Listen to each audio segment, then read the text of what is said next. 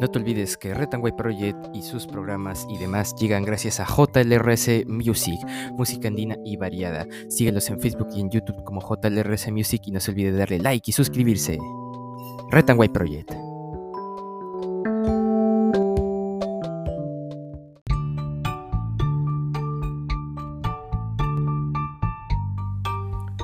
Muy buenas a todos, bienvenidos a este su programa Red and White Project Wipala. El día de hoy, 30 de junio del 2022, estas son las principales portadas de los diarios de nuestra nación. El diario de la República en portada, Congreso busca la destitución de Castillo. Grupo de trabajo acusa al mandatario de cuatro presuntos delitos de organización criminal, negociación incompatible, tráfico de influencias y colusión en casos Puente Talara 3, ascensos de las Fuerzas Armadas y Zarratea. Comisión de Fiscalización aborda hoy el informe. Si lo aprueba, pasa al Pleno para su debate. Benji Espinosa, abogado del presidente, dijo que el documento no tiene rigor jurídico, es político, equivocado y ligero. Cerrón estaría en la misma línea y hoy se verá cómo vota Perú Libre en censura del ministro del Interior. Trabajadores CAS y régimen 276 del Estado recibirían dos gratificaciones.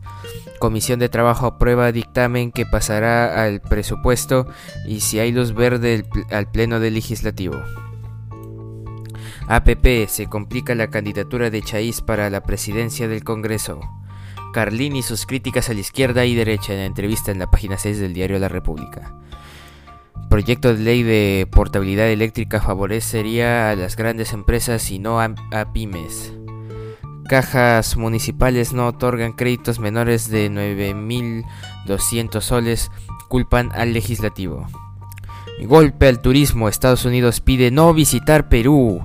Casa Blanca recomienda a sus ciudadanos reconsiderar sus viajes a nuestro país por estimar que los actos delincuenciales son comunes en las ciudades y por la presencia de remanentes del sendero luminoso en el Brain. Rayos. El turismo.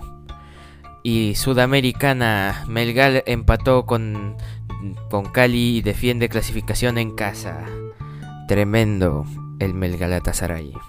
Diario La República. En portada del diario El Comercio, Castillo dirigiría presunta mafia junto a 18 personas según fiscalización. Informe final tras más de seis meses de investigación. Documento de la Comisión del Congreso incluye que esta concluye que esta organización estaría formada por exministros y empresarios. Se recomienda acusar constitucionalmente al presidente por caso Puente Talara, visitas a la Casa de Breña, entre otros temas. Castillo, Castillo. También informa, dictan cadena perpetua por atentados de París del 2015. Justicia francesa condenó a la máxima pena sin posibilidad de libertad condicional a Salah Abdelam, principal acusado por ataques terroristas que dejaron 130 fallecidos. Se sentenció con penas menores y a otras 19 personas. Veredicto se llevó a una sala donde hubo deudos y sobrevivientes. Y también en la imagen se ve estos dibujos este, que siempre se hacen en las cortes. Muy interesantes. Bomberos buscan apagar incendio forestal en el distrito de Machu Picchu, a 8 kilómetros de la ciudadela. El siniestro se originó en los alrededores del monumento arqueológico de Yamacancha. Y en opinión en la página 22 del diario El Comercio, Alexander Huerta Mercado hasta el infinito y más allá. Vayan a leerlo, se oye interesante.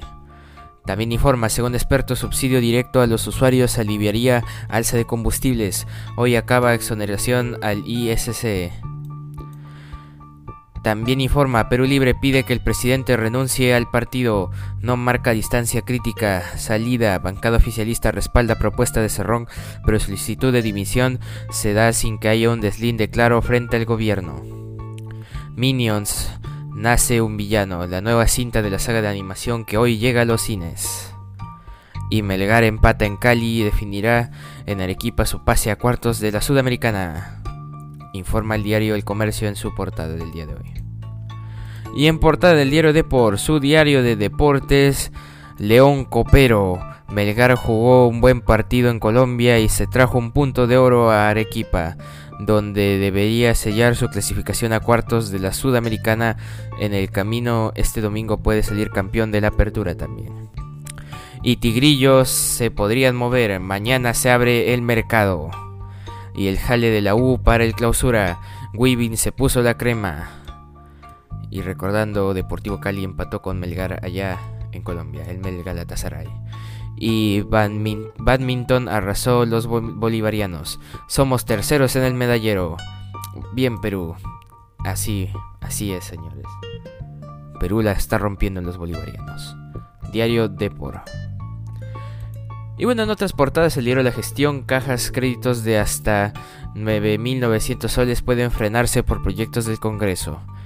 En portada del diario Perú 21, la casita de la corrupción, página 2 y 3 para los detalles. Comisión de Fiscalización concluye que Casa de Zarratea en Breña era usada para actos delictivos.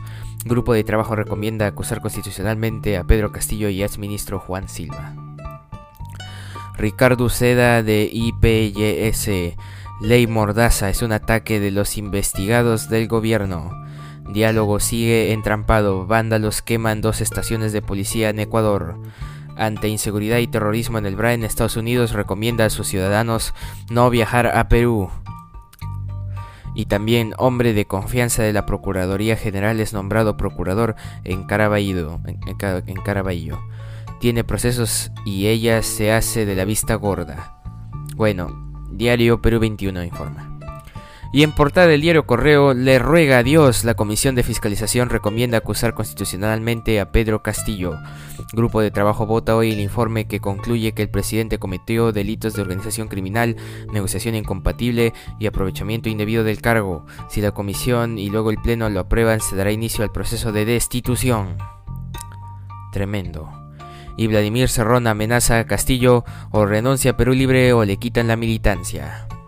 O es a las buenas o es a las malas entonces. Y Congreso debate hoy la censura a Senmache.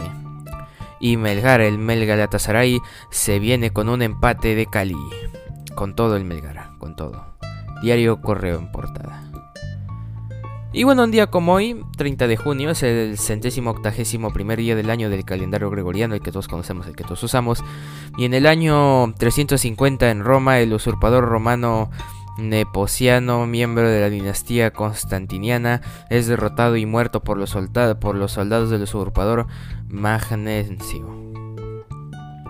En el año 713 la plaza de Mérida es ocupada tras un año de asedio por los musulmanes dirigidos por Musa ibn Nasair.